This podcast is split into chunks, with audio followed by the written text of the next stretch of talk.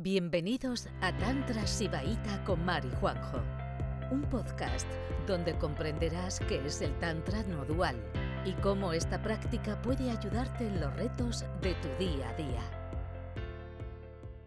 ¿Cómo entiende el Tantra el apego y el deseo? Vale. Eh, el deseo. El deseo. Se habla mucho de una práctica que es el deseo sin objeto. Vale, yo voy a intentar relacionar, los conceptos porque realmente todo esto está relacionado. Y es la manera en la que se tiene que integrar. ¿Vale? Que te, he dicho que todos, te hemos dicho que todos estos son diferentes puntos de vista de lo mismo. ¿Vale? El deseo, evidentemente, si es un deseo a un objeto de conciencia, pues es un deseo personal y egoico. ¿Vale? El deseo sin objeto es un deseo que está ligado a la esbatantria, que está ligado a la libertad del ser, que es el deseo de la conciencia misma. ¿Vale? Entonces, para eso tenemos que estar muy presentes y soltar el deseo de objetos concretos. Esa es la visión del deseo.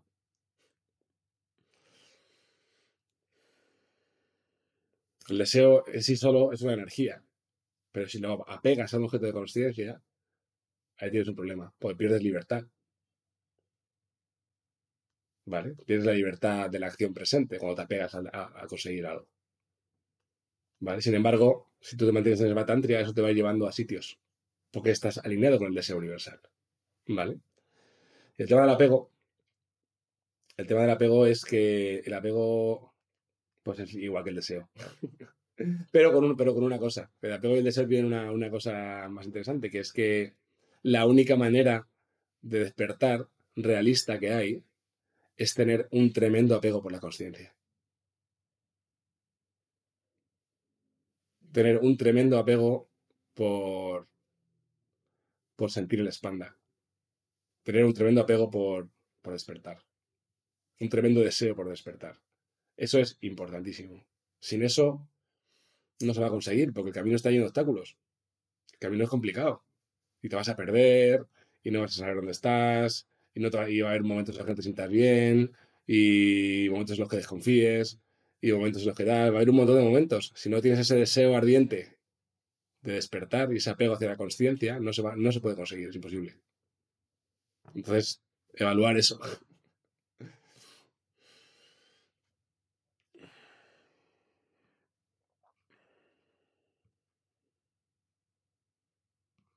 ¿Vale? ¿Quién es el maestro pez? ¿Quién es el maestro pez y qué descubrió? Bueno, no sabéis la historia no, no, no la historia del maestro pez. Si lo hemos contado 200 millones de veces. Bueno, el maestro P se refiere a Masyendranath. Masyendranath es el padre del yoga, ¿vale? Del yoga y, era un tántrico. O sea, todo el yoga de Patanjali sale de Masyendranath y, es, y realmente un tántrico. Entonces, ¿por qué pasa? Que digamos que fue el primer maestro que maestro conocido que, que se dio cuenta que el, que el cuerpo tenía que estar en la ecuación. ¿Por qué se dio cuenta de eso? Porque una vez él estaba con su mujer y estaba meditando, ¿vale? Entonces estaba meditando con su mujer y, y de repente entró en Samadhi, ¿vale? Pero no en un Samadhi, o sea, en el Samadhi, que, el Samadhi de los vedantinos, ¿vale? Que no es otra cosa que llevar la conciencia a un estado de turia, ¿vale? A un estado de, de realización, ¿vale? Se llevó la conciencia a un estado de realización, pero el cuerpo se lo dejó aquí. Entonces estuvo ahí en un estado, en el, en el Atman este inmanente, no sé qué, da igual, ¿vale? ¿Qué pasa? Cuando entró en Samadhi, su mujer le estaba haciendo un pescado, un pescado frito, ¿vale? Ahí a la brasa, maravilloso. Entonces, él se fue al Samadhi, estuvo dos o tres años en Samadhi, y cuando volvió, y cuando volvió del Samadhi, dijo, ¿dónde está mi pescado? ¿Sabes? ¿Dónde, está el pez? ¿No? Entonces se dio cuenta, entonces ahí se dio cuenta de que, eh, de que realmente la experiencia de Samadhi no es lo que se busca con la, con la o sea, de, un Samadhi ahí, como, como quedarte en un estado ahí y tal, no es lo que se busca con una práctica espiritual. Lo que se busca es traer esa realización al mundo físico. Porque entonces puedes gozarte, puedes gozar ¿no? de, de la conciencia y te puedes comer el pescado también. Comer el pescado es muy, muy, muy, muy importante comerse el pescado. Entonces, los, tántricos, por eso se que los tántricos queremos realización espiritual y éxito terrenal de alguna manera. Queremos gozarnos en la vida con todos los sentidos y queremos tener buen sexo y queremos tener, eh, comer unos pescados y de todo, ¿vale? Y al mismo tiempo tener la seguridad de que estamos conectados a algo más grande. ¿Vale? Entonces, entonces además Yendraná se le llama maestro pez también, por esta historia. ¿Vale? Eh, pero vamos, la gran mayoría de escuelas de meditación y, de todo esto lo que buscan es, llevar a la conciencia a un estado de samadhi, mediante prácticas renunciatorias. Y entonces, claro, tienen el peligro de conseguirlo. Y lo consiguen y se quedan ahí. Entonces, pues no sé, chico, es un cuerpo y una, y una experiencia dual, pues tendrás que también disfrutarlo, ¿no? ¿Qué vas a saber? A lo mejor ya no tienes cuerpo ya más en tu vida cuando te mueras. Pues si acaso, hay que disfrutarlo también. ¿Vale? Ese es el. Esa es la historia del maestro Pez. Seguimos. Yo sé esto mucha información, ¿eh? Vosotros lo podéis ver esta conferencia más tarde, más tranquilamente. Eh, ¿Cuál es la concepción sibaita del cuerpo? Em, bueno, eh, la mayoría me habéis respondido a esto a la mitad. ¿Vale? Por un lado, el cuerpo, efectivamente, es el lado más cercano a la conciencia que tenemos, ¿no? O sea, el cuerpo es nuestro está hecho de conciencia. Entonces, con un cuerpo con un cuerpo contractado, con el canal central roto y, con, ¿sabes? Y con chepa y así, pues es muy difícil poder sentir la, espacialidad de, tu alrededor, ¿no? Con ese, con, ese tipo de... Cuando tienes el cuerpo muy contractado, ¿no? Que se puede igual, ¿eh? Pero es más difícil, más difícil. Entonces el cuerpo, pues, el cuerpo físico, pues tiene una, importancia eh, y el cuerpo tiene que estar fluido, ¿no? Lo que dice Marx siempre de un dictador, ¿cómo tiene cuerpo? ¿No? ¿Cómo, tiene cuerpo? Un dictador tiene cuerpo así, rígido, ¿no? así. no, no, no, no, conocemos ningún dictador que esté así, ¿sabes?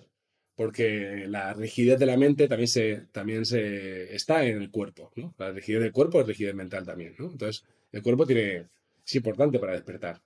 Pero también cuando hablamos de una vía espiritual estricta, porque realmente esto del cuerpo, realmente esto del cuerpo es una cosa de Odier y de, y de Mar, ¿no? Porque Mar, eh, o sea, ha, sido, ha hecho mucho danza del vientre y sabe que, el diafragma tiene que estar en movimiento y todo esto, ¿no? Pero si tú, te, si tú sales de Odier y de Mar, los, los maestros como las Manjó, por ejemplo, no hablan nunca del cuerpo.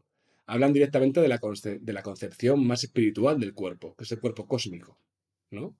Entonces, para el Tantra, el cuerpo no termina donde termina la piel. El cuerpo es todo el universo.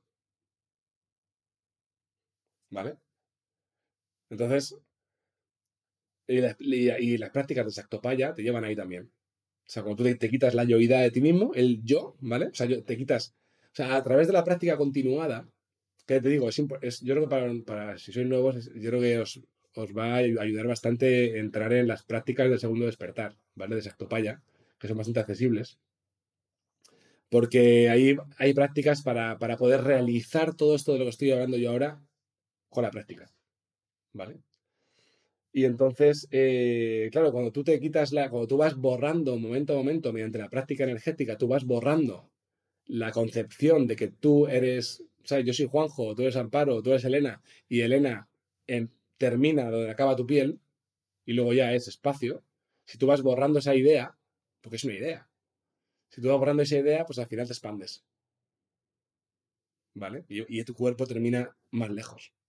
Y esto lo hemos sentido todos. Cuando, nos enamoramos, nos expandimos. ¿Vale? Cuando estamos angustiados, pues no, tampoco. O sea, cuando estamos muy angustiados, no terminamos aquí, terminamos aquí. O sea, somos más pequeños que el cuerpo, ¿no?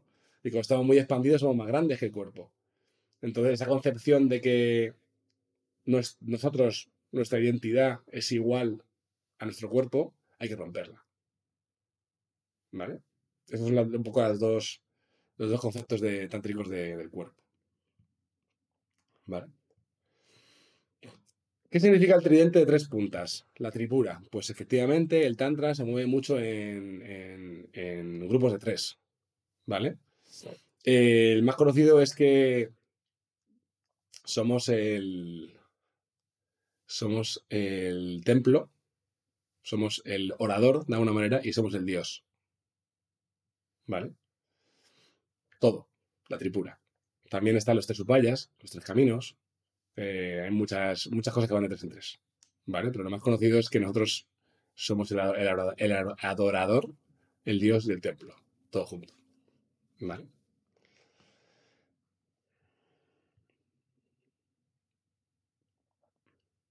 Bueno, ¿qué significa la estatua, la estatua que encuentras en, los, en muchos templos sibaitas del Shiva Lingam?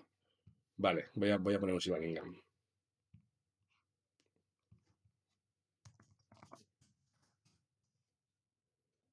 Shiva Lingam. eh, yo, vi, yo vi este, o uno parecido a este, en India, pero yo todavía no sabía lo que significaba. Lo vi en unas ruinas de. No me acuerdo cómo se llamaban. Hampi se llamaban. A ver, ¿dónde está esto? Este, por ejemplo. Bueno, voy a compartirlo directamente por aquí para que lo veáis. Eh, avanzado. Básico. Esto. Vale. Pues esto de aquí es un Shivalingam. Esto de aquí. Son estatuas que están en los, templos shivaitas, ¿vale? Todo también venden cosas de estas, ¿sabes? Pero bueno, esto es un, esto es, un. ¿Vale? Entonces, evidentemente, pues cuando las religiones duales se, apoderan del Tantra y empiezan a transgiversarlo, pues claro, pues Shivalingam todo directamente pues se vuelve sexual, ¿no? ¿Qué significa Shivalingam? Pues es sexo sagrado, ¿no? O tal, pero eso es una. Eso, es- eso no es real. El Shivalingam es. el Shiva, el Lingam, se, refiere a la consciencia, ¿vale? Y, el Yoni se refiere a la energía, a la Shakti. Entonces, Shiva Lingam es el Tadva más elevado. Es Shiva Shakti, es la creación de la consciencia, la, la crea- la creación del mundo, ¿vale? Eso significa la creación del mundo, Shiva y Shakti, como consciencia y oración. ¿Vale? Eso es lo que significa Shiva Lingam. No significa que el Johnny tiene que ser penetrado por el Lingam para alcanzar el éxtasis supremo de la eyaculación eterna. O sea, no. ¿Vale? Y última pregunta. ¿Qué son los tattvas? Los tattvas, eh, a ver, algo muy importante. Los tattvas son la explicación tántrica a la experiencia humana. ¿Vale? No, no son como cualidades del universo o, o sea, son la explicación de la. O sea, digamos que el ser humano, para el Tantra, se explica, o sea, la experiencia humana se explica mediante la conexión a la conciencia de 36 maneras, más densas y más sutiles. ¿Vale? Porque hay unas conexiones, por ejemplo, que es la ventaja en cara, ¿vale? Una planta no tiene ventaja en cara. La ventaja en cara, si le quitas el ser humano, no existe. ¿Vale? Entonces son 36 eh, conexiones a la conciencia que tiene eh, una experiencia humana. ¿Vale? El más denso es tierra. Y el más elevado, o el más sutil, es Shiva Shakti. La unión amorosa entre Shiva Shakti, que es la conciencia y la vibración. ¿Vale?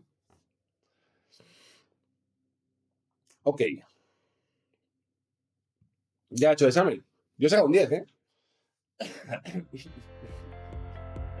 Gracias por escucharnos. Volveremos pronto con otro episodio de Juan y Mar.